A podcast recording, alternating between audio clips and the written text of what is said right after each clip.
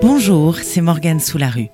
Dans ce nouvel épisode de Raconte-moi Rennes, je vous propose de découvrir l'histoire de l'un des plus importants trésors jamais découverts à Rennes.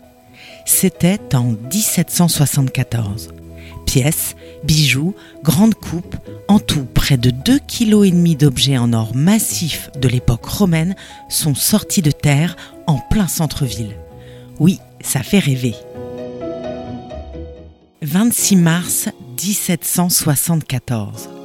À proximité de la cathédrale de Rennes, sur la place de la Monnoie, des ouvriers s'affairent. Après avoir démoli une maison du chapitre, ils creusent des fondations pour en construire une nouvelle. Petite précision, mais de taille pour la suite de l'histoire, le chapitre de l'évêché de Rennes est une assemblée où les religieux traitent de leurs affaires. Les ouvriers creusent donc, creusent encore, et c'est là, au milieu des gravats, à près de 2 mètres de profondeur, qu'ils découvrent un trésor. Et pour le coup, le mot n'est pas exagéré. Il y a 94 pièces de monnaie romaine, mais aussi une grande chaîne en or d'un mètre 52 de long avec ses pendentifs, quelques autres petits artefacts et surtout, surtout, une énorme coupe qui pèse à elle seule 1,3 kg. Tout en or, elle aussi, bien sûr. Il s'avérera qu'il s'agit d'une patère, une coupe qui servait au service du vin lors de rituels religieux de l'Antiquité. En tout, les ouvriers déterrent 2,4 kg d'objets en or massif datant de l'Empire romain. C'est l'une des plus anciennes découvertes archéologiques connues en Bretagne et elle est de taille. Dans son livre Annales de Bretagne et des pays de l'Ouest, Georges Lefebvre en parle même comme du plus considérable monument archéologique d'or massif découvert en Occident. Il faut dire que la patère est impressionnante avec son décor central ouvragé. On y voit Hercule et Bacchus en train de s'enivrer pour savoir qui tiendra le plus longtemps l'alcool. Bacchus l'emporte et il est acclamé, tandis qu'Hercule, complètement ivre, est affalé sur une pierre. On a connu plus glorieux pour le demi-dieu. La scène est sertie de 16 pièces romaines extrêmement rares. Elles représentent en alternance un empereur qui est entouré de feuilles de laurier et une personnalité de la maison impériale. On y voit par exemple Marc Aurèle, son épouse Faustine la Jeune, Caracalla, Septime Sévère ou encore l'empereur Adrien. Pour la petite histoire, les monnaies furent démontées par le conservateur du cabinet des médailles au XIXe siècle, une initiative qui permit de découvrir dans les cavités sous les monnaies l'inscription des noms de chacune des personnalités figurant sur les pièces. Pour la Bibliothèque nationale de France, dont le département des monnaies, médailles et antiques est aujourd'hui dépositaire de la patère, cette dernière pourrait bien avoir été produite par un atelier impérial compte tenu de sa qualité l'empereur Septime Sévère lui-même aurait pu en passer commande. Mais revenons en 1774. Une fois déterré, le trésor est remis par les ouvriers au chapitre de Rennes. Plutôt honnête. Le chapitre le remet lui-même au gouverneur de Bretagne, le duc de Penthièvre. Et le gouverneur de Bretagne le donne au roi Louis XV, qui l'intègre dans son cabinet des médailles. L'histoire pourrait s'arrêter là. Sauf qu'autant d'or, eh bien, cela fait tourner les têtes. À commencer par celle des officiers de la monnaie de Nantes qui soutiennent que le trésor devrait leur être remis afin d'être fondu pour servir à la frappe de nouvelles pièces. Leur argument? Le lieu de la découverte est la place de la monnaie. Pour s'appeler ainsi, c'est bien qu'une officine locale devait se trouver dans les parages. Ils en sont certains. D'autant plus certain qu'à deux pas de là, on a trouvé un temple dédié à Junon, sœur et épouse de Jupiter, déesse qui présidait à la monnaie. Pour eux, pas de doute, cela signifie qu'un atelier monétaire se trouvait à proximité et que tout cet or faisait partie d'un stock destiné à la fonte. Bref, ils veulent le récupérer. Le raisonnement est un peu poussif, mais ça marche, et la saisie du trésor s'apprête à être ordonnée. Sauf que les chanoines du chapitre de la cathédrale de Rennes ne l'entendent pas vraiment de cette oreille. Fondre ces merveilles antiques pour en faire des pièces? Sacrilège il décide de sauver le trésor en faisant valoir les droits de propriété du terrain sous lequel le trésor a été trouvé, puisque le bâtiment détruit leur appartenait. Le combat s'engage avec les officiers de la monnaie. Côté chapitre, on étudie les archives qui ne mentionnent la présence d'aucun atelier monétaire par le passé. Côté officier de la monnaie, on avance que la Terre est rouge et a donc dû subir l'action renouvelée d'un feu intense,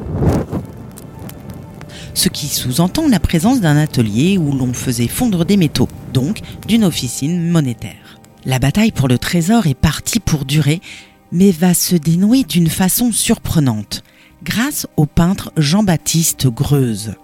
À l'époque, Jean-Baptiste Greuze est un artiste reconnu.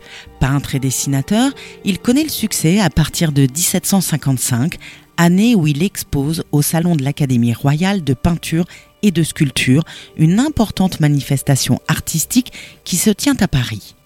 À 30 ans à peine, il produit des œuvres réalistes, très détaillées, qui lui valent une reconnaissance de ses pairs et du public. Son succès ne se démentira pas et ses œuvres sont aujourd'hui visibles dans des musées aux quatre coins du monde, dont le musée des beaux-arts de Rennes d'ailleurs, qui accueille en dépôt le tableau de la jeune fille au ruban bleu. Quoi qu'il en soit, le peintre est à Versailles alors que la lutte est engagée entre le chapitre et les officiers de la monnaie.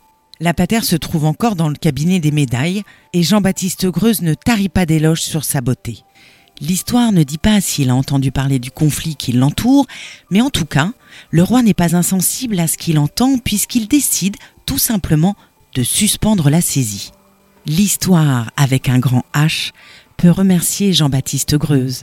La patère est sauvée, elle ne sera pas fondue et restera au cabinet des médailles. Du moins pour un temps. Car l'histoire de la patère est agitée. Dans la nuit du 5 au 6 novembre 1831, des voleurs s'introduisent dans le cabinet des médailles où la patère est conservée. Après avoir grimpé à une gouttière, sauté de toit en toit et pour finir scier l'épaisse porte en chaîne du cabinet, il fallait être sacrément motivé, ils amassent un butin considérable avant de tranquillement repartir. 2000 médailles et des pièces uniques disparaissent dont la patère de Rennes, mais aussi le trésor de Childéric, la coupe de Charlemagne, ou encore une suite de médaillons romains qui faisaient la fierté du cabinet. Trois jours après le cambriolage, le Figaro sort un article éloquent sur le sujet. C'est un deuil pour la France savante. Leur saint, l'argent vénérable de ces pieuses antiquités a séduit des mains avides, et elles ont emporté dans leur gousset les titres les plus beaux de notre histoire perdu sans retour ses merveilles. L'enquête patinera avant d'être reprise par le célèbre Vidocq, enquêteur dont le nom a traversé les époques. Efficace, il retrouve les coupables, d'anciens bagnards, mais il est déjà trop tard pour sauver une partie du butin fondu en lingots. L'autre partie, elle, a purement et simplement été jetée dans la Seine par le frère de l'un des cambrioleurs, pris de panique en apprenant l'arrestation de son frère miracle, la patère de Rennes fait partie des rescapés. Elle sera récupérée dans la Seine, comme certaines autres pièces d'ailleurs, dont le bouclier d'Hannibal et quelques bijoux du trésor de Childéric, repêchés par des scaphandriers. Pour l'anecdote, Vidocq prouva que l'une des instigatrices du cambriolage était la vicomtesse de Naïs, une amie de la reine. Avoir des relations aussi haut placées, ça sert, puisque la reine la protégera, même si elle dut malgré tout témoigner lors du procès ce qui fut une petite humiliation. Les deux voleurs terminèrent au bagne, mais la vicomtesse ne fut jamais inquiétée pour ce vol. La patère, quoi qu'il en soit, retourna au cabinet des médailles. Toute la question maintenant est de savoir pourquoi de telles richesses avaient été enfouies aussi profondément à Rennes. Et d'ailleurs, d'où viennent tous ces objets? S'agit-il du trésor d'un temple Du butin d'un voleur De la cachette d'un riche romain? Ou, comme les officiers de la monnaie le pensaient, simplement d'un stock d'or destiné à être fondu pour servir à de nouvelles frappes Pour répondre à ces questions, les spécialistes ont mené l'enquête pour déterminer quand le trésor avait été enterré en se basant sur la datation des pièces de monnaie. L'enfouissement du trésor aurait eu lieu vers la fin du IIIe siècle, aux alentours de l'an 275, puisque la monnaie la plus récente du trésor est datée de 274 la quantité d'or retrouvée et la qualité des différentes pièces a priori soigneusement amassé au fil du IIIe siècle, a définitivement écarté l'hypothèse d'un stock prévu pour être fondu dans une officine monétaire. Mais d'autres éléments ont été étudiés pour en comprendre la provenance, car le trésor n'est pas la seule chose à avoir été découverte sous terre le 26 mars 1774. Les ouvriers mettront également au jour, Dixit l'INRAP, Institut national de recherche archéologique préventive, une aire pavée en carreaux de terre cuite et tuiles liée au mortier de chaux. Une description malheureusement trop floue pour être interprétée plusieurs siècles plus tard.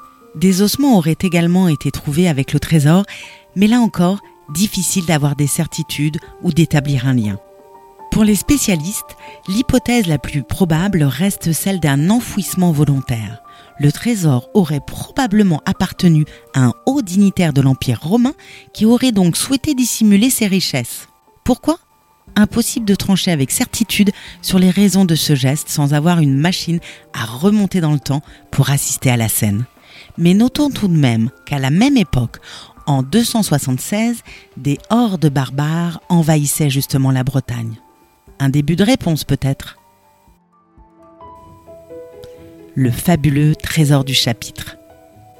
C'était Morgane sous la rue, je vous dis à bientôt pour un nouvel épisode de Raconte-moi Rennes, votre série de podcasts sur l'histoire de notre ville.